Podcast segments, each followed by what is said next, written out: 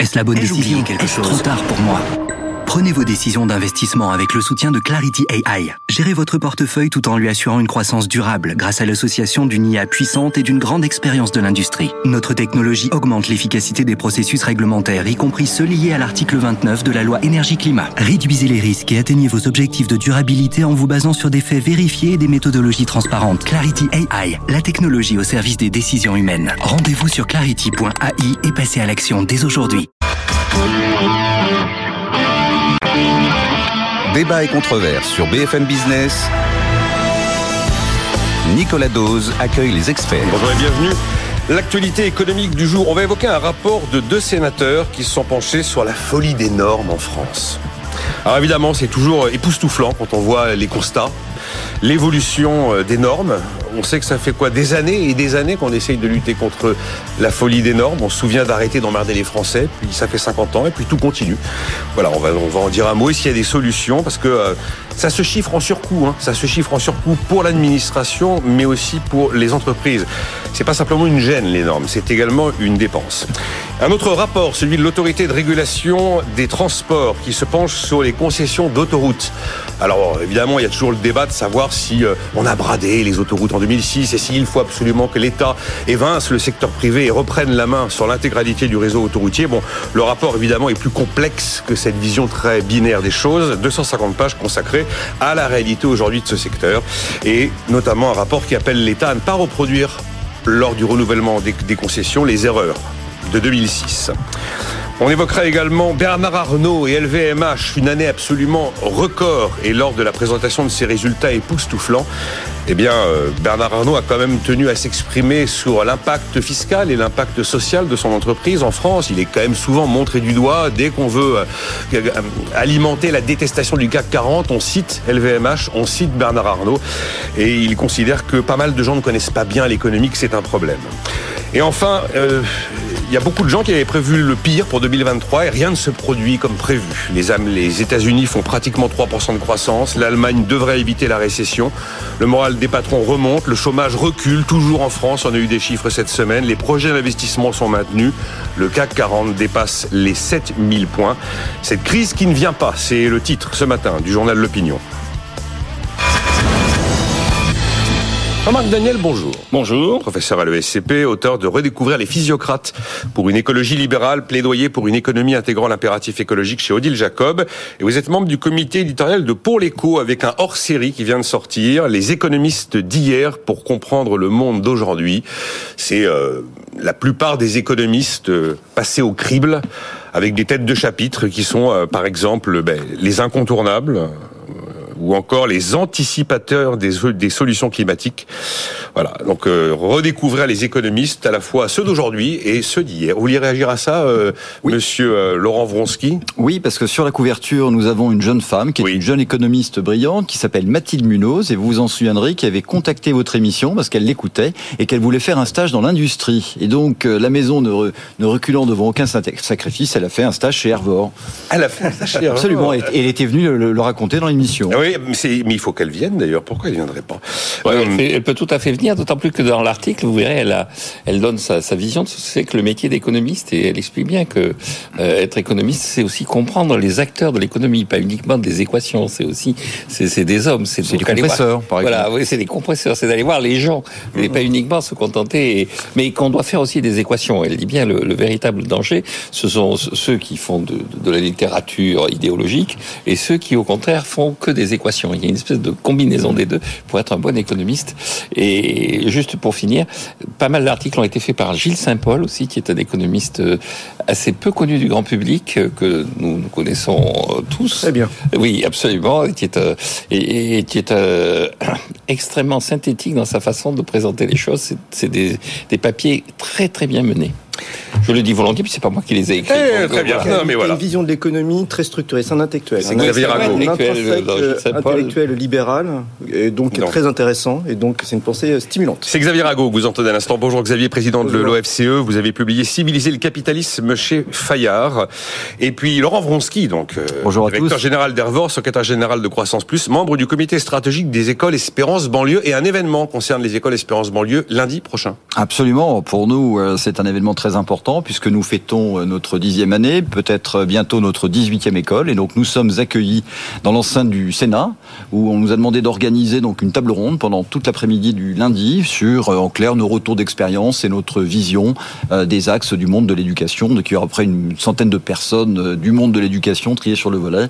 Et donc nous allons pouvoir restituer le fruit de notre modeste expérience. Vous êtes plus personnel non grata ah, Ça dépend, ça dépend auprès de qui. Bon. Voilà ce rapport. Hein. Deux sénateurs euh, de la délégation aux collectivités locales dénoncent la folie des normes. Alors, on se dit la dénoncer, à quoi ça sert Enfin bon, en 20 ans, le code de la construction est passé de 2300 à 3800 articles. Le code des collectivités territoriales a triplé de volume.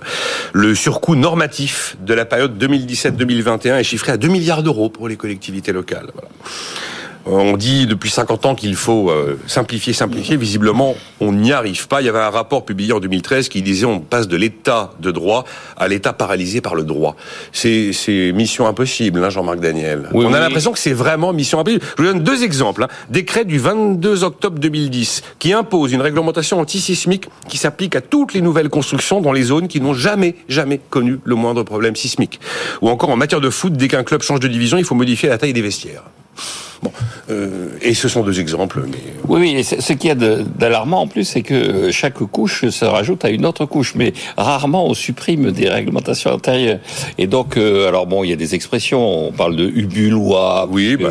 On, on, parle donc effectivement de, de, de, espèce de, de, délire permanent de l'administration. Et, et ce que je trouve, alors, deux, deux remarques juste. Le, le fait que l'État ait conscience de ça a été mesuré, prouvé par le vote sur le droit à l'erreur. Il y a tellement de textes, tellement de lois, c'est que vous avez le droit de ne pas les connaître. Alors que le principe fondamental du droit, c'est nul n'est censé ignorer la loi. C'est le fondement même du hmm. droit depuis, depuis les Romains. Et non, là, c'est dire, écoutez, c'est devenu tellement, tel cafarnaum que c'est normal que vous soyez, je sais pas, soyez pas au courant de ce que vous devez faire.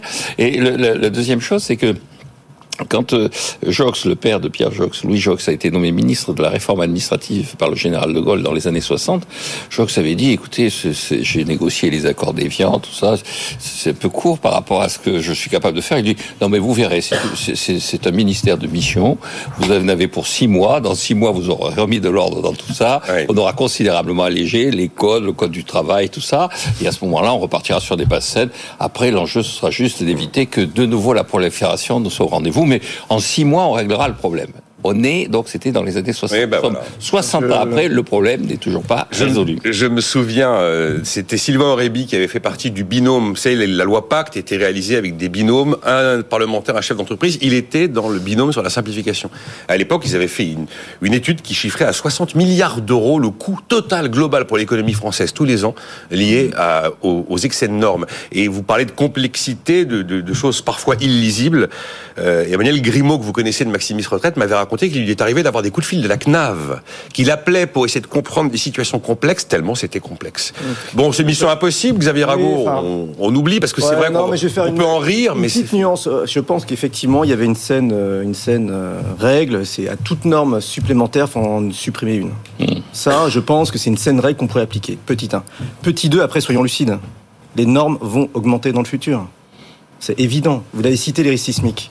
Là, on a un problème avec euh, tous les risques environnementaux, d'une part, une réappréciation des risques et un changement de positionnement de l'opinion par rapport à ça.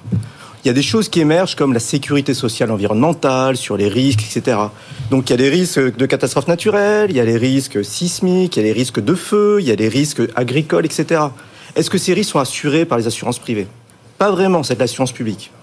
Est-ce que l'assurance publique va assurer tous les risques? Non donc à faire des normes pour forcer les gens à réduire les risques. On est dans un monde ça s'appelle aussi euh, la planification écologique. Hein. C'est pas moi qui ai inventé le mot. Hein. Euh, j'ai pris le mot dans le journal et ah bah tiens, c'est une décision du gouvernement où il y aura des normes qui vont évoluer. Donc la question, une fois que j'ai dit ça, c'est pas pour dire ah, on va tout accepter, c'est il y aura, il faut une rationalisation de toutes ces normes, mais on va aller dans un monde plus normatif dans les dix prochaines années qui viennent. Donc il faut de l'intelligence de la norme. Donc oui, il faut critiquer l'inflation normative, mais il faudra aussi mettre avec des comités ad hoc des deux côtés, euh, entreprises, salariés, État aussi, pour euh, éviter l'effet distortif des normes. Mais malheureusement, euh, on va pas aller dans un monde de réduction de normes. Bon, ben voilà, c'est la messe est dite, hein, Laurent Vonsky. la, la messe est dite au niveau théorique, euh, parce que bah, d'abord je, suis, je fais partie de ceux qui pensent que les normes inutiles nuisent précisément à celles qui le sont. Et aujourd'hui, on est arrivé euh, à un tel niveau de complexité, euh, c'est ce que disait Jean-Marc, que même les acteurs qui ont rédigé les normes ne comprennent même plus en clair comment est-ce qu'il faut les, les respecter les unes par rapport aux autres. Mais je pense que c'est surtout, et excusez-moi, je vais être un peu provocateur, c'est une vision assez naïve du monde. C'est-à-dire que on fait une norme, on rédige un texte, et donc ça y est, c'est bon, le premier est réglé. C'est ce que constate l'étude des sénateurs. Je vais prendre un exemple. Faites une norme et vous considérez que la, la, la je vais prendre un exemple très simple. Solution au problème est trouvée. Que connaissent très bien les Parisiens. Je crois que tout le monde a entendu parler du code de la route. On peut considérer que c'est un ensemble de normes. Eh bien, regardez ce qui se passe à Paris. Donc, euh, vous avez des gens qui ont décidé que, par exemple, ces normes n'étaient pas pour eux et ne les respectent pas. Et quand vous aujourd'hui vous arrêtez un feu rouge, vous avez des dizaines de vélos et de véhicules à deux roues qui ne les respectent pas. Pourtant, les normes existent.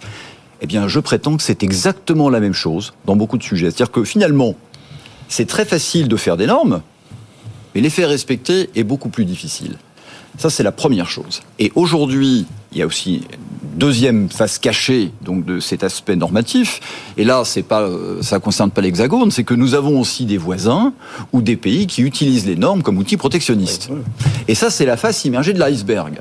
Alors, la France, par rapport à ça, je pense, a été d'une naïveté extrême. C'est-à-dire qu'on on essaye toujours d'être les, de surenchérir par rapport au droit européen, par rapport aux normes Intel, etc. Alors que nous avons des voisins qui, par exemple, je connais bien l'Allemagne, se sont servis des normes allemandes pour faire du protectionnisme, mais ça ne s'appelle pas du protectionnisme. Donc la conclusion, je veux dire, de dire qu'à problème nouveau, normes nouvelles, oui, quand on, l'entend comme ça, on se dit c'est une manière évidente de régler le problème. Je prétends qu'aujourd'hui, il y a une telle complexité et un tel manque d'application et surtout une telle lâcheté dans l'application de certaines que c'est une c'est une sécurité qui n'en est pas une et c'est pas parce qu'on a un bouquin rempli de normes que finalement les problèmes vont être réglés bien au contraire. D'ailleurs les auteurs considèrent qu'on cherche toujours la protection juridique absolue vous parliez des risques Xavier Rago il y a un moment il faut admettre que le risque existe. Oui, mais dans ces cas-là on n'attaque pas l'État euh, parce qu'il n'a pas bien géré tous les micro-risques. Non il y a une contradiction il y a une contradiction on attaque l'État parce qu'il n'a pas géré les risques avec santé et puis après quand il essaie de gérer les risques comme il peut soit il compense par la fiscalité, donc on ne va pas toucher à la fiscalité, donc il fait des normes pour limiter les risques, et euh, on veut pas des normes. Donc il y a, y a, une contradiction dans notre rapport à certaines formes de sécurité. Ce serait un dernier point pour faire réfléchir Jean-Marc Daniel. C'est vrai. On va faire réfléchir Jean-Marc Daniel. Oui, mais je pense que là vous avez un peu raison. J'ai l'impression qu'en France on a une vision un peu hayekienne des normes.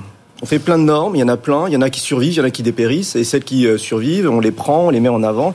Mais le problème, c'est qu'il y en a plein qui dépérissent, qui s'appliquent à moitié, on les suit pas, on n'en parle plus. Et donc, effectivement, il y a des couches de normes, il y a un écosystème de la norme française, c'est vrai, c'est peut-être pas la meilleure manière de faire. Donc, effectivement, il faut peut-être se concentrer sur les bonnes normes. Euh, encore un mot, parce que l'on Oui, avance. euh, hein. un, mot très rapide. Je Comme on n'aura pas la solution miracle là je, dans je notre pense qu'il euh, il y a plusieurs formes de normes. Il y a- il y a des normes qui correspondent à une forme euh, d'uniformisation du marché pour permettre d'avoir une sécurité non pas sur le face au risque, mais une sécurité sur l'information.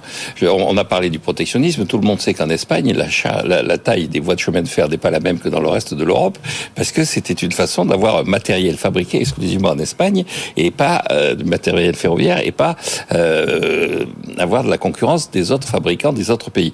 Donc là, c'est une norme qui une norme qui va un peu de soi. La, taille des, des voies de chemin de fer, le voltage du courant qui est distribué, qui est une forme de norme, ça, ça paraît assez logique. personne ne l'a mise en cause celle-ci. Non, celle-là, personne ne la met en cause. Ensuite, le deuxième aspect, c'est effectivement répondre aux risques. Mais là où je suis pas d'accord avec Xavier, c'est que concrètement, effectivement, il y a des compagnies d'assurance qui sont des compagnies d'assurance qui vont édicter un certain nombre de règles. On va pouvoir s'assurer. Et des compagnies d'assurance qui sont en situation de concurrence. Si on n'est pas d'accord avec les règles que pose une compagnie d'assurance, on va voir Oui, une ben, autre compagnie d'assurance. Elles sont toutes un peu, euh, un peu sèches devant certains nouveaux Voilà, risques ça la qui apparaissent risques. C'est ça la nouvelle. Oui, là, y a, il y a Oui, sauf que- quand même sauf- des risques aujourd'hui où les compagnies d'assurance vous disent on n'est pas tellement tellement Oui, armés mais- pour euh, les prendre à notre. euh, Oui, oui, mais, mais chaque individu est conscient de ce risque. Il n'a pas besoin que l'État vienne lui Ah, dire euh, écoute, euh, tu vas faire ci comme ça. Chaque individu titre On avance. est on voit, on voit responsable. les maisons construites dans le bord du littoral. Heureusement qu'il y a des lois qui. Enfin, je, malheureusement, il y, a, il y a trois choix. Soit la compagnie d'assurance privée,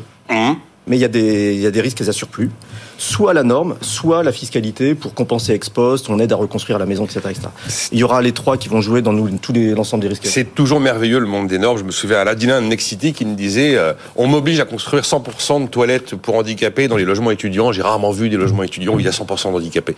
Mais évidemment, mais évidemment, ça coûte plus cher. Oui, mais c'est ça, c'est pas une norme. C'est la même norme qui change. Donc c'est le contenu de la norme. ah, c'est pas, la même chose. C'est pas la même chose. C'est une contrainte euh, oui, une du promoteur. Le contenu de la norme. Euh, tiens, mais je reste avec vous, Xavier Rago. Le rapport de l'autorité de régulation euh, des transports s'est penché sur l'histoire des concessions d'autoroutes. Et euh, les, fins de concession, c'est entre 2031 et 2036. Il est très clair, il dit, euh, enfin, il met un peu en cause quand même les, les incompétences de l'État en 2006 lors de, de, la rédaction des contrats, qui juridiquement étaient taillés sur mesure pour les concessionnaires privés. Du coup, l'État, maintenant, à chaque conflit, se retrouve systématiquement perdant devant les tribunaux. Et le rapport indique qu'il faudrait des concessions plus courtes, pas des 20-25 ans, mais plutôt des 10-15 ans, et plus de concurrence sur le réseau autoroutier. Est-ce que ça vous semble être la bonne solution? Parce qu'en face, il y a le débat dans l'opinion. Ah non, non, là, l'État doit tout reprendre en main et tout renationaliser. Alors, il y a deux options, effectivement. Euh, quand il y a des concessions, il faut, euh, il faut des, des, appels à proposition, voire des enchères. Il faut s'assurer que, effectivement, alors je vais dire ça et je vais vous, faire plaisir, les, les, conditions de la bonne concurrence pour les enchères soient possibles pour qu'effectivement la rentabilité dans les années à venir euh, des concessions soit normale, soit normale en termes de rentabilité sociale, les impôts payés et autres. Quand l'État fait des, des erreurs d'appréciation, et c'est normal, sur des délais qui peuvent être aussi longs, et effectivement, il peut y avoir des rendements qui sont un petit peu aberrants parce que c'est compliqué. Il y a ce qu'on nous on appelle des asymétries d'information, c'est-à-dire qu'on connaît pas vraiment les coûts opérationnels après d'une gestion d'une concession et autres. Donc, faire des délais plus courts, euh, faire une meilleure mise en concurrence, c'est une option qui est large, qui, qui, qui, qui, peut se défendre. Après, tout ça, parce que je dis ça par rapport à la nationalisation, euh, on sait qu'une bonne concession bien gérée, avec une structure de fiscalité bien gérée après pour qu'il n'y ait pas de, de, d'excès, c'est à peu près équivalent à une nationalisation avec euh, des gens, des agents d'État qui le font. Donc, donc c'est la question de la gouvernance des, des concessions qui est un vrai sujet. Et l'ensemble des partenariats publics-privés, c'est un vrai sujet. Il y a eu des, des errements d'un côté ou de l'autre. Là, je pense que ce qui a été fait en, en 2006, c'est il faut effectivement apprendre de ses erreurs. Ça a été fait à la va-vite, hein, en termes juridiques et en termes d'appréciation d'évolution des oui, mais vu les enjeux, parce que les enjeux économiques sont mmh. certains, mais après les enjeux pour nos concitoyens euh, sont quotidiens. Donc, je pense que la visibilité des erreurs de cette nature et le, le, le coût social et politique est assez plus important dans d'autres domaines un peu cachés dans l'économie. Oui. Donc, il faut faire bien mieux. Et si jamais les conditions de la mise en concurrence ne sont pas satisfaites, effectivement, des mesures plus intégrées peuvent être mises en place. Il faut être extrêmement pragmatique. Hein. Là-dessus, il ne faut pas être idéologique. Oui, mais juste. Alors, parmi les propositions, il y aurait notamment découper géographiquement des tronçons, des tronçons plus petits, pas avoir un seul opérateur de Paris à Bordeaux, mais peut-être deux ou trois. Ça fait partie des propositions. Euh, je pense que vous serez un, un défenseur de la concurrence, Jean-Marc Daniel, mais moi je me suis posé une question. Je me suis demandé si entre un opérateur privé qui gère les autoroutes ou alors une régie euh, publique, ça changerait grand-chose en fait. Est-ce que ce serait moins cher et en meilleur état si c'était le public qui s'en occupait et pas Vinci? Ah ben, on, a quand même une expérience dans les autres pays. Quand c'est le public, en général, c'est plutôt en plus mauvais état. C'est-à-dire que. Oui, mais souvent c'est gratuit. Alors euh, aussi, oui, oui, logique. C'est en plus mauvais état. Et il et, et, y a qu'à voir. C'est-à-dire qu'il y a un réseau, parce qu'il y, y, a un réseau routier qui est en concurrence avec les autoroutes. Et ce réseau routier, euh, l'État d'ailleurs a jeté l'éponge puisqu'il l'a transféré aux collectivités locales, oui. estimant qu'il était plus en capacité de lui maintenir un niveau de compétence et un niveau d'entretien, ce qui fait que les vieilles nationales, suivant quand vous changez de département, l'état de la route euh, varie considérablement. Il y a des départements qui continuent à assurer un entretien de ce réseau, et puis il y a des départements qui, au contraire, considèrent que puisqu'il y a l'autoroute, les gens n'ont qu'à prendre l'autoroute. Moi, ce qui me frappe dans cette affaire, c'est que donc il y a quand même de la concurrence. Il y a aussi une concurrence euh, sur, sur, sur les chemins de fer. Oui. Donc d'un point à un autre, il peut y avoir l'autoroute, la mais, route ou le chemin de fer. Mais il y a une l'autre forme de concurrence, c'est au moment des adjudications. Et donc, euh, ce qui s'est passé en 2006, il y a une chose sur lesquelles, quand vous regardez le, le, le taux d'actualisation, le taux d'intérêt sur lequel a été calculé l'adjudication, avec l'économie de dette publique, il y avait un regard. C'est-à-dire, s'il n'y avait pas eu l'adjudication, on aurait emprunté, on aurait payé tant en intérêt. Et donc, vous apercevez qu'ils avaient fait leur calcul. À l'époque, on est à 4,5% sur les taux d'intérêt. Ils avaient estimé que les taux d'intérêt avaient plutôt vocation à baisser. On est en 2000 sous, sous, sous Dominique de Villepin, 2006-2007. Et donc, euh, on avait un taux d'intérêt. Ils avaient retenu un taux le plus favorable possible et le plus à 3%.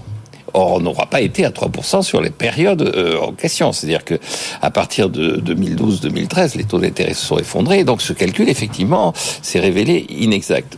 La deuxième chose, c'est alors c'est toutes les théories des enchères. Là, je vous parle sous contrôle de Xavier. je le disais tout à l'heure, le nombre de prix Nobel qui ont été attribués sur la théorie des enchères depuis que depuis une soixantaine d'années est, assez élevé. Et donc les tout derniers, c'était en 2020, c'était Milgram et Wilson. Et donc ils récapitulaient un peu ça. Et donc il y avait, alors ce qu'ils mettent sous la, la malédiction du vainqueur, ils disent ce qu'il y a d'important, c'est d'avoir des cahiers des charges qui soient très très bien construits pour qu'on ait le maximum d'informations. Parce que si l'entreprise c'est achète trop si elle, si elle veut absolument, elle paie trop cher. Après, elle va passer son temps à chicaner. C'est-à-dire, vous allez avoir, une fois qu'elle aurait récupéré la concession, si elle estime qu'elle a payé trop cher, elle va... Et si en revanche, vous avez des systèmes dans lesquels finalement l'entreprise ne paie pas assez cher, elle va dégager effectivement des bénéfices et vous allez avoir une, une espèce de, de, de, contestation politique de la façon dont ça s'est passé. Donc le véritable enjeu, c'est de trouver le bon prix. Et on voit que c'est un sujet qui est technique, oui, mais pas un sujet d'émotion. Bon, on, va, on doit marquer une pause. Euh, Xavier Rago. Bah, après, je donnerai ma solution. Bon, je ferai réagir aussi euh, euh, Jean, euh, Laurent Vronsky, parce que c'est un sujet qui est quand même, voilà, il est très passionnel celui-là. Il c'est resté comme. Nationalisons une autoroute pour voir. Pour voir. il y en a encore qui sont publics. Ouais, des, petits bouts. Des petits bouts. une vraie autoroute de A à Z. Et mettons en concurrence le public et on verra que le public c'est bien aussi gérer les autoroutes. Et on aura la démonstration que parfois les, les, mises en enchères. Prenez l'exemple de l'eau. Euh, quand vous ouvrez votre robinet, je défie quiconque de me dire s'il sait si c'est de l'eau d'origine euh, opérateur privé ou opérateur public. Il a de l'eau. Euh, elle n'est pas si chère que ça. Et il y a pas mal de collectivités qui avaient choisi la solution de la concession privée et qui finalement sont revenues à des régies publiques voilà, j'aime beaucoup la concurrence. Est-ce qu'elle est la même partout? Est-ce qu'elle s'épanouit de la même manière dans tous les domaines? On va pas avoir trois opérateurs sur la même autoroute, sur le même tronçon. Ça, c'est certain. Alors que c'est possible sur des rails. Bon, on marque une pause. Dans un instant, Laurent Vonsky me dira ce qu'il en pense.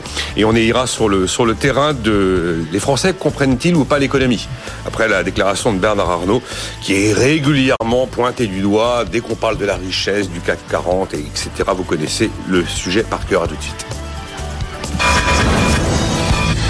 Débat et controverse sur BFM Business. Nicolas Dose accueille les experts.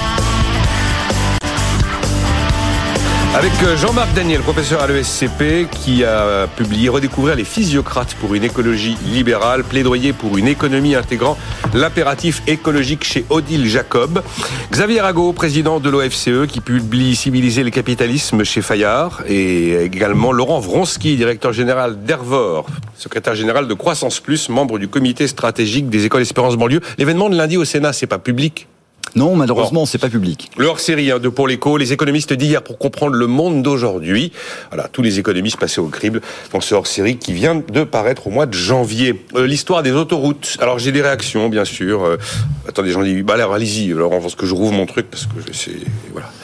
Euh, vous en pensez quoi le, Plus de concurrence, des concessions moins longues, un État un peu plus compétent dans les l'ensemble des éléments juridiques des contrats de départ. Voilà ce que dit en gros l'RT. 250 pages de, travaux, vous imaginez. Et une rentabilité qui n'est pas du tout scandaleuse par rapport à ce qui était inscrit dans les contrats dits l'ART. Contrairement aux euh, travaux de l'inspection générale des finances que Bercy avait commandé et n'a pas publié, qui disait qu'on était parfois à 12% de taux de rendement interne, ce qui n'est pas le cas. Vous en pensez quoi? Vous avez un avis? Bah, J'ai un avis parce que nous, on est des gros clients des autoroutes, puisque nos, nos, le les compresseurs que nous produisons, que le monde entier nous envie, euh, donc on les véhicule par route et on abonde tous les ports européens. Donc nous sommes des très gros consommateurs d'autoroutes. Donc euh, moi, je vais vous répondre avec l'aune du pragmatisme. Je veux dire qu'aujourd'hui, on a un réseau autoroutier, n'en déplaise, qui est en très très bon état. Et quand, quand vous avez, alors vous avez la vision dogmatique, euh, je vais être un peu provocateur une fois de plus, de l'intellectuel parisien qui euh, va avoir un avis sur tout. Euh, et puis après, vous avez des gens comme, comme nous. Nous, on dépend des autoroutes. Donc euh, aujourd'hui, la France peut s'enorgueillir d'avoir un réseau autoroutier qui est absolument magnifique. Hein. Il ne s'agit pas d'aller très très loin. Oui, j'étais en Angleterre, là, il y a dix jours. Je peux vous dire que là, on se demande si on sort pas de l'âge de pierre. Bon. Donc maintenant, sur la... Donc ça, c'est la première chose. Donc la parole aux usagers, appelons ça les usagers.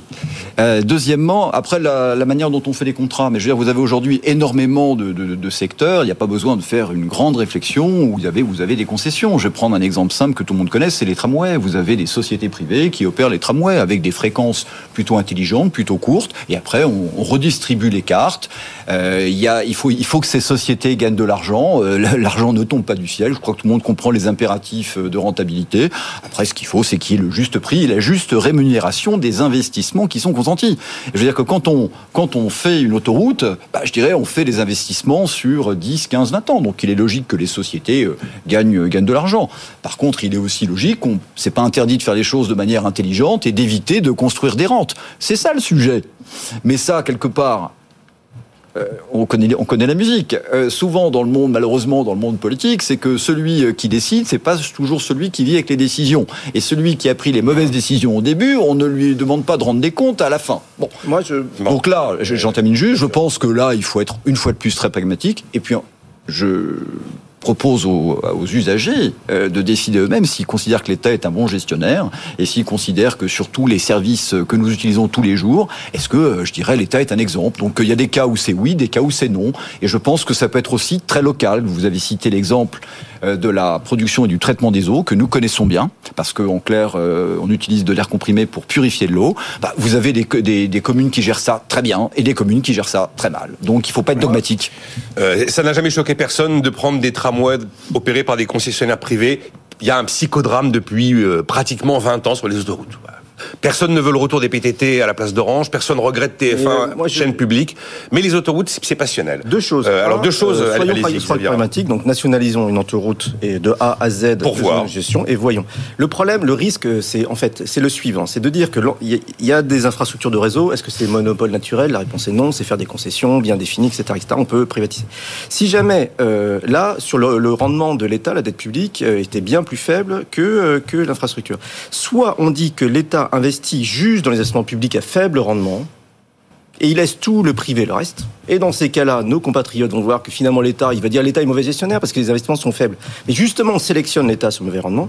Soit l'État, par ses compétences, peut aussi investir, s'il le fait bien, dans des investissements publics à des rendements élevés, qui feront des ressources supplémentaires, qui éviteront les impôts au futur. Donc il y a aussi un rendement qu'on peut attribuer de l'investissement public pour l'État français si c'est bien géré. Donc nationalisons une autoroute, voyons le rendement pour l'État, et le rendement que vous appelez profit permettra de ne pas augmenter les impôts sur d'autres sources. Vous voyez, ça, sert les économies, Jean-Marc. Ça évite d'avoir des débats complètement binaires sur des sujets comme cela, parce que si vous ouvrez ce sujet au niveau euh, de l'opinion, ça va être ah le hold-up de 2006, euh, mm. rendez-nous les autoroutes. Enfin voilà. Oui, oui. juste euh, l'idée de mettre un réseau en public et bon, ça a déjà été fait. C'est-à-dire que quand les chemins de fer de l'Ouest ont fait faillite à la fin du 19e siècle, il y a eu tout un débat. Est-ce qu'on réalloue la concession ou est-ce qu'on fait une nationalisation pour comparer une gestion publique à une gestion privée. Et le dernier gestionnaire des chemins de fer d'État, on appelait ça les chemins de fer de l'État, qui était là, c'était un nommé Raoul Dautry, euh, qui euh, euh, les gens qui prennent le train à Montparnasse connaissent ce nom puisque la place à l'entrée s'appelle la Raoul Dautry. Et il avait fait un, rapport. Il avait fait un rapport à Montparnasse, qui était la tête de réseau du réseau de l'Ouest de l'époque. Et donc il avait fait un rapport en disant que à la fin des fins, il y a la seule différence qu'il y avait entre la gestion publique et la gestion privée, c'est que dans la gestion privée, au moins, on n'était pas obligé de répondre à un ministre une fois par semaine que pour tout le reste, on faisait exactement les mêmes, mais que quand on était en chemin de fer de l'État, on subissait non, des mais si ça permet d'éduquer les ministres, c'est une bonne chose. voilà. Donc ça permet de donner un emploi aux ministres. La deuxième remarque que je ferais, c'est que sur les concessions, euh, on va voir euh, sur les concessions de tram ou de transport public et tout ça, il y a un débat en ce moment sur la RATP. Oui, les, bus. Les bus, la mise en concurrence. Et, Ils sont en train de reculer la date parce que c'est encore un truc bien éruptif. Et donc on, voit bien qu'il y a une approche, c'est une approche idéologique et pas une approche pragmatique. Parce que le mm. deuxième réseau de transport public en France est celui de Lyon. Il est désormais privé, géré par un concessionnaire qui se trouve être Keolis, qui n'est pas une instance privée, mais enfin, qui est quelqu'un qui gère selon des normes privées. Et personne ne se pose la question de savoir comment ça fonctionne à Lyon. Est-ce que ça fonctionne mal? Tout le monde est satisfait de la façon dont ça fonctionne. Et donc, on va avoir sur la RATP un débat de nouveau qui sera strictement et purement idéologique. Ah, mais on va, la RATP, ça va être passionnel comme les autoroutes sont passionnelles. La Française des Jeux, tout le monde s'en foutait. Mmh. Aéroport de Paris, ça n'émeut pas grand monde. Mais évidemment, les bus, là, oui, ça va être une, ça va être une vraie passion avec un vrai débat qui risque d'être très idéologique. Et là, les économistes seront sans doute peu écoutés. Vous vouliez dire encore un mot là-dessus Non, non moi, je pense que si on, enfin, si on peut, moi, je veux juste résumer mon propos de manière très courte. Vraiment, peu importe la couleur du chat, tant qu'il attrape des souris. Mais et je pense qu'aujourd'hui, les chats, le, je veux dire, l'État, pardon, l'État, lapsus, a déjà tellement à faire sur les, son périmètre régalien. Je veux dire que si tout fonctionnait parfaitement, ça serait. Donc, avant de lui coller de nouveau une responsabilité supplémentaire et d'avoir à opérer les autoroutes, je crois qu'il y a déjà suffisamment à faire dans l'éducation, la sécurité, la justice, la médecine. Il y a déjà beaucoup à faire. Oui, mais bon, c'est un sujet très très passionnel encore une fois. Euh, alors, je vous fais réagir sur euh, bon les chiffres d'LVMH. Euh, c'est presque l'entreprise qui tend à, à, faire mentir la formule "les arbres ne montent pas jusqu'au ciel" parce que c'est époustouflant, époustouflant. Une année 2022 totalement record, 80 milliards de, de profits pratiquement. Alors depuis l'arrivée de Bernard, Arnault, qui est un peu le riche par excellence que l'on aime détester, et LVMH, l'entreprise riche que l'on aime détester au sein du, du CAC 40 que l'on aime détester, c'est quand même un grand classique. Depuis qu'il est arrivé la valeur boursière a, été multipliée par 69. Il est arrivé en 88. Euh, ça dépasse 400 milliards d'euros. C'est la seule entreprise d'Europe cotée qui va au-delà de 400 milliards d'euros. Euh, depuis qu'il est arrivé, le chiffre d'affaires a été multiplié par 32 et les profits ont été multipliés par 46. Et bon, il a défendu euh, sa contribution à l'économie française, Bernard Arnault, en indiquant d'ailleurs que l'an dernier, ils avaient versé 2 milliards et demi d'euros d'IS à la France et qu'en ajoutant la TVA et les cotisations ont monté à 4 milliards et demi de prélèvements obligatoires versés par LVMH en France, c'est-à-dire l'équivalent du budget de la culture. Il a annoncé, enfin, il a rappelé qu'il était premier recruteur en France en 2022 avec 15 000 emplois créés. Et donc, en défendant, eh bien, le, la trace fiscale et sociale de son entreprise, il a considéré qu'il y a des gens qui ne connaissaient pas bien l'économie, Laurent Vonsky. Mm. Parce qu'effectivement, bon, il sait qu'il est la cible régulière de toutes les, euh, de toutes les sorties très anticapitalistes et très antilibérales dont le, dont le débat français est quand même friand. Alors, il y, y, a deux questions dans la question, mais comme on a des éminents professeurs autour de la table, premier axiome, en France, le succès est suspect. Ça, c'est première chose. Mais en France aussi, euh, l'échec est impardonnable. Donc, vous voyez un petit peu le côté schizophrène. Donc, euh, un entrepreneur qui, euh, qui fait faillite, là, il est marqué au fer rouge pendant le, le reste Il est plus marqué au fer rouge à la Banque de France grâce ah oui, voilà. à François Hollande. Exactement. Il a supprimé le fichier 040 qui vous marque au fer rouge après une faillite. C'est toujours dans l'opinion publique. Oui, oui, celui, voilà, celui qui a, qui, a, qui a déposé le bilan, c'est un échec social terrible. Donc, vous voyez un petit peu la dichotomie dans laquelle nous sommes. Alors, moi, j'ai trouvé que la, remarque euh, de Monsieur Arnaud est très intéressante parce que c'est quelque chose qui n'est absolument pas nouveau. Euh, donc moi, je me suis euh, engagé dans le monde associatif des entreprises depuis bientôt 25 ans pour justement essayer de, entre autres, de, partager les analyses économiques avec euh, nos concitoyens. Parce que depuis 25 ans, on dit deux choses. On dit, alors les gens ne comprennent rien à l'économie, et on dit, euh, tous les politiques sont hors sol, et donc euh, ils ne connaissent pas le quotidien, et s'ils étaient dans les tranchées, eh bien, ils prendraient des décisions qui seraient sans doute plus pragmatiques, voire plus intelligentes. Bon, eh bien, je pense que malheureusement, ce n'est pas le cas pour les, deux éléments. Je pense que beaucoup de gens comprennent bien l'économie, euh, simplement après, vous avez des gens qui complexifient les choses à outrance. Vous savez, c'est un peu comme quand vous allez chez le médecin. Je veux dire, vous allez pour une angine, si on vous décrit en termes techniques ce que vous avez, vous allez rien comprendre, voire même vous allez ressortir paniqué. Par contre, on peut vous dire, monsieur, vous avez voilà, vous avez une angine, une petite infection, on va vous donner un médicament. Et ça, tout le monde comprend. D'ailleurs, Einstein disait, puisque vous, on fait, vous avez bien la citation, en clair, vous n'avez véritablement rien compris tant que vous n'êtes pas capable de l'expliquer à votre grand-mère. Bon. donc, je pense que beaucoup de gens. Euh, le, comprennent l'économie. Et j'en veux pour preuve que euh, dirigeants des équipes dans le monde industriel, où on est dans un petit village gaulois, avec des bacs plus 25, des bacs moins 25, je veux dire que souvent quand il y a des... Par exemple là, c'est le grand sujet, c'est les réformes. C'est nous qui devons faire le boulot pour expliquer ce qui va se passer. Parce que quand les gens sont un petit peu paniqués, ils se tournent vers qui? Vers les équipes de direction des entreprises. Donc globalement, je pense que quand on explique les choses aux gens, ils les comprennent. Premièrement, deuxièmement, après ils les acceptent pas forcément. Ah, mais là attention. Ah comprendre est une chose, accepter en est une autre. Bon, et euh, là, force est de constater que nous avons des gens qui ont des prises de position qui sont idéologiques. Je prends l'exemple avec les retraites, puisque c'est. Ah j'ai entendu cette semaine qu'on avait, on avait qu'à payer les retraites avec l'argent du CAC 40. Bon. Aujourd'hui, c'est le sujet du moment. Bon, ben, j'ai entendu des gens mhm. à qui vous faites des démonstrations quantitative, donc irréfutable, mon cher Jean-Marc, par A plus B, que là, il faut faire telle réforme, sinon on va dans le mur. Mais ils vous disent, oui, mais peu importe, nous, on n'en veut pas. Donc là, on n'est plus dans, je dirais, la cohérence, on est dans l'absurde. Donc, euh, je comprends ce que dit M. Arnaud, et j'ai longtemps cru qu'en s'investissant et en pouvant expliquer, on allait changer les choses. Je pense vraiment que pour une petite partie de la population, c'est exact, mais vous avez des gens qui comprennent et qui ne veulent pas accepter. Et là, on est dans le dogme, et c'est exactement le sujet des autoroutes. ça, nous, ramène sur ce débat sur la pédagogie qu'on avait la semaine dernière ici même, où je disais que j'y croyais de moins en moins à la formule faisons de la pédagogie. Euh, Allez-y, euh, C'est un vrai, vrai gros sujet. Alors, il y a plein, plein de sujets. Il y a plein. Bon, on n'a que 13 minutes. Hein, Alors, je, je, je, je, vais être court. Je, un, euh, quand on prend le débat sur la ferme des retraites, euh, il y a une certaine de, il y a quand même une responsabilité publique de, de, de, bien mettre le débat. Je trouve que la qualité du débat est pas terrible du tout. Et les Français se passionnent, mais euh, c'est pas clair, c'est pas expliqué, on comprend pas grand chose. Et c'est un vrai problème. Donc je pense que c'est l'exemple d'une réforme mal, euh, mal euh, gérée parce que les choses sont pas claires et les choix possibles ont été mal gérés. Donc quelque part, ça va pas faire du bien à la, à la, la confiance dans le débat et d'analyse. Je crois que le diagnostic, on en revient encore à discuter de diagnostic. C'est fou, quoi. Enfin, je, je, bon, petit 1. Petit 2 sur... Euh, moi, je suis très pragmatique, donc je comprends les arguments d'Arnaud, euh, et surtout, je ne vais pas rentrer dans le débat que vous avez dit. Euh, on a un problème, tout le monde le sait, de dette publique, 110 euh, milliards, il y a des dépenses nouvelles, qu'est-ce qu'on fait? 110%. 110%. Qu'est-ce qui est le moins coûteux socialement? Baisser les dépenses publiques, d'accord, mais lesquelles? Augmenter les impôts, d'accord, mais lesquels est-ce qu'on peut me dire que l'augmentation de, la, fiscalité individuelle du, revenu du capital non mobile, c'est pas une bonne idée pour avoir des recettes publiques, c'est pas l'impôt le moins distortif? Enfin, malheureusement, c'est la fiscalité de l'immobilier. Fiscalité de l'immobilier hein. et la fiscalité de certaines. Euh, alors, il faut faire attention avec euh, l'appareil productif, etc., etc. Mais la fiscalité du capital.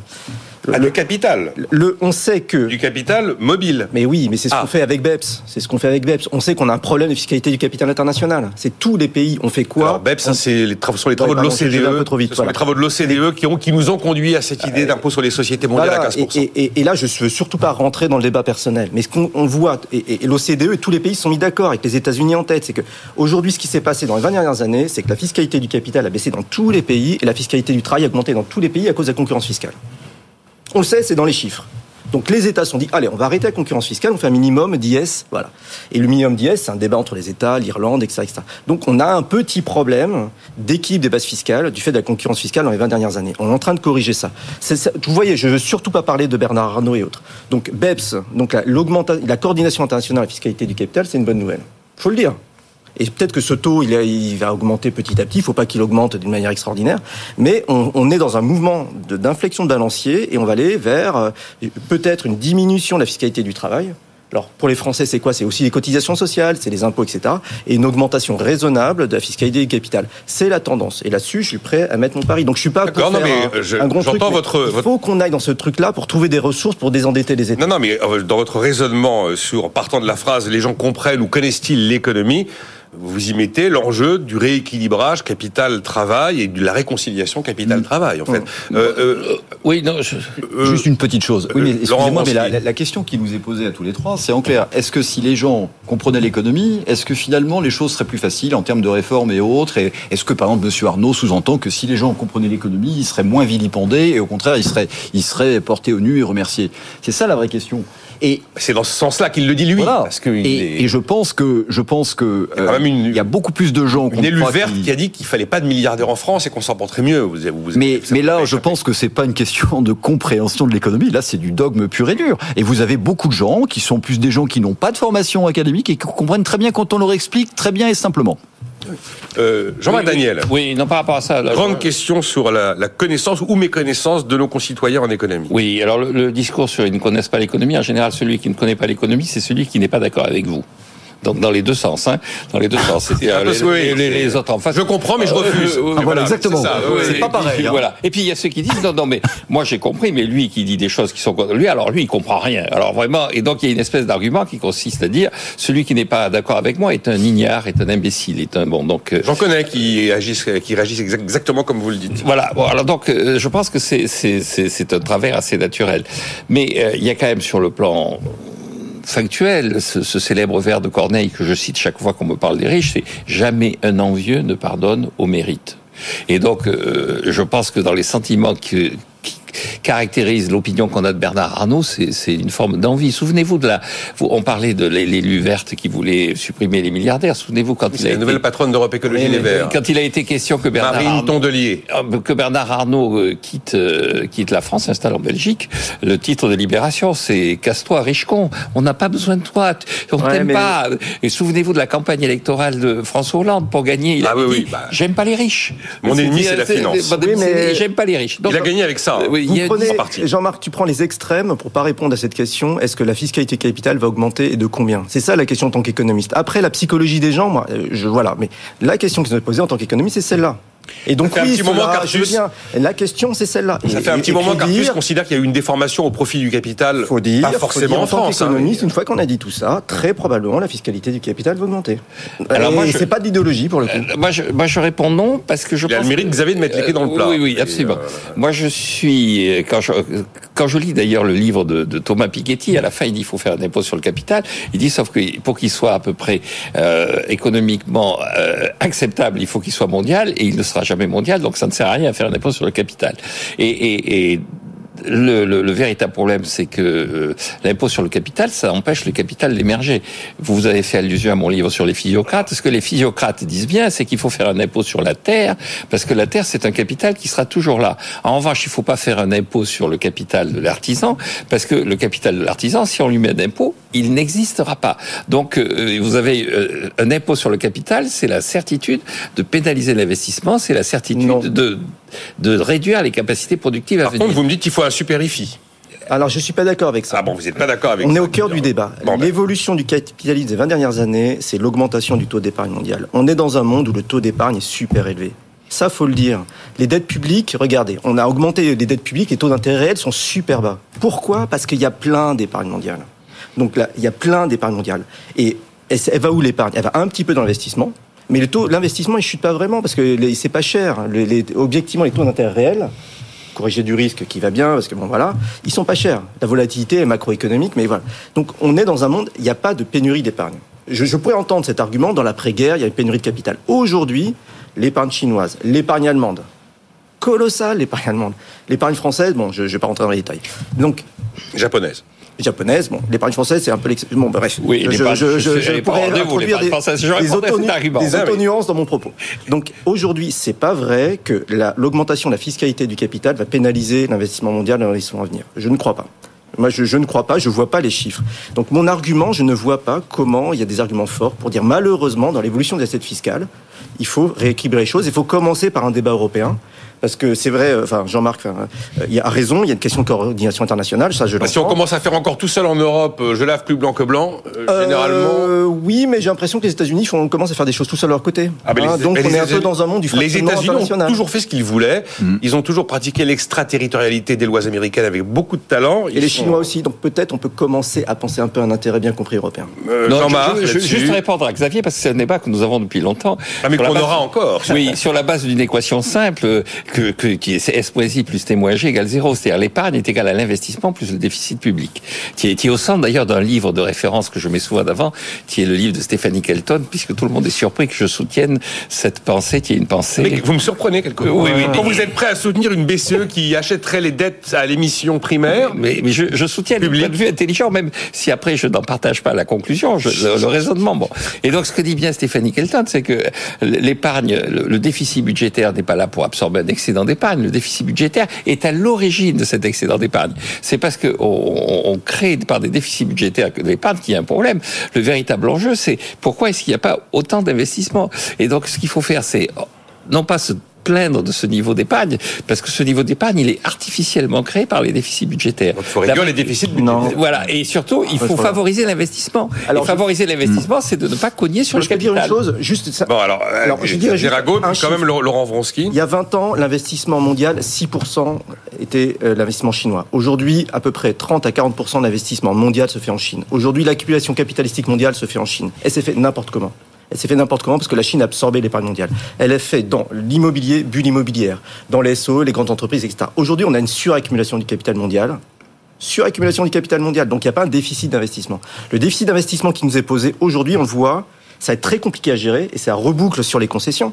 C'est le type d'investissement pour la transition écologique, pour la rénovation thermique du bâtiment, où la frontière publique-privée sera difficile à gérer. Elle Donc la question qui nous est posée, nous, en tant qu'économistes, c'est garder l'efficience de Laurent Vronsky entrepreneurial avec des stimulations publiques pour avoir un investissement à la frontière du public et du privé. C'est ça la vraie question qui est posée aux économistes, je pense. Laurent Vronsky.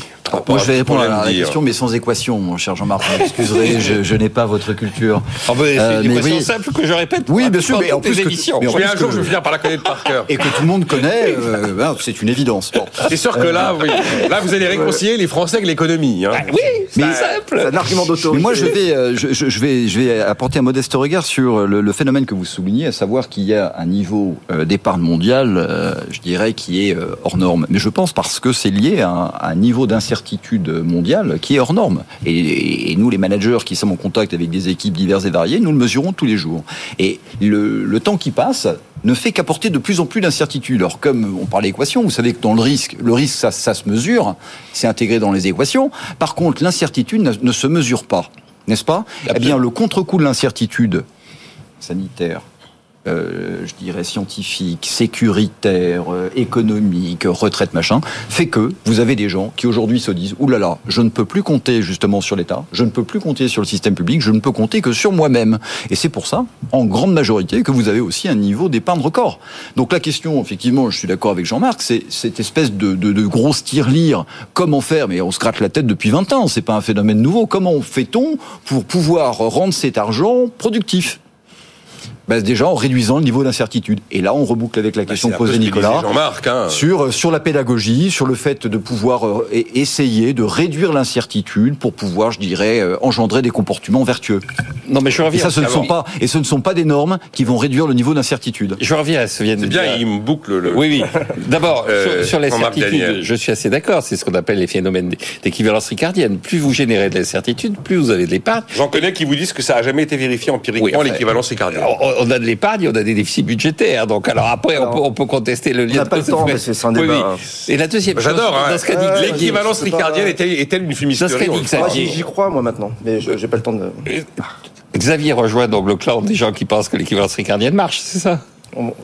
Bon, donc c'est une bonne nouvelle. Deuxième bonne nouvelle dans ce qu'il a dit, c'est qu'on voit bien qu'il y a un gaspillage effectivement de l'investissement au travers de le gaspillage de l'investissement en Chine. Le véritable enjeu, c'est de faire en sorte que l'investissement dans les pays occidentaux et donc dans les pays qui sont dans la transition énergétique soit au rendez-vous. Et la seule Voilà, façon, c'est d'alléger les contraintes fiscales sur le capital et sur l'investissement. C'est pas de normé, c'est pas de normé. Oui, mais là où, là où Xavier a, là où Xavier a raison, c'est que vous avez des thématiques sur lesquelles euh, le privé seul n'ira pas. Sur la rénovation thermique, il faut de la visibilité à 20 ans. Ça dépend de la, fi- de la tarification du carbone sur lesquels les. États doivent s'engager.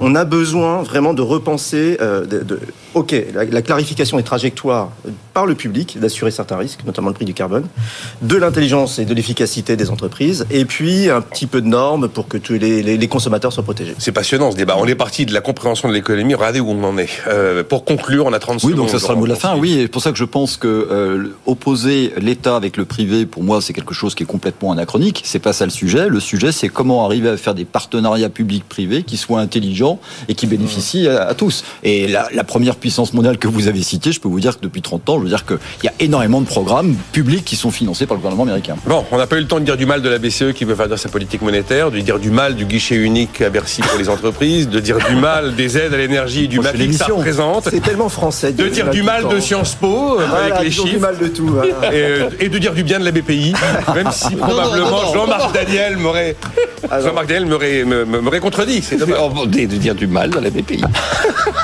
Merci. C'est alors donc voilà leur série. Les économistes d'hier pour comprendre le monde d'aujourd'hui, c'est pour l'écho, c'est en kiosque. Ça coûte, euh, je sais pas, 4 6,90. Ah quand même. Jean-Marc Daniel. Quand même, ça, ça l'est vous Je vous taquine un peu. Jean-Marc Daniel, Xavier Rago, Laurent Vronsky. Bon, ben, on dira du mal dès lundi. Alors à lundi.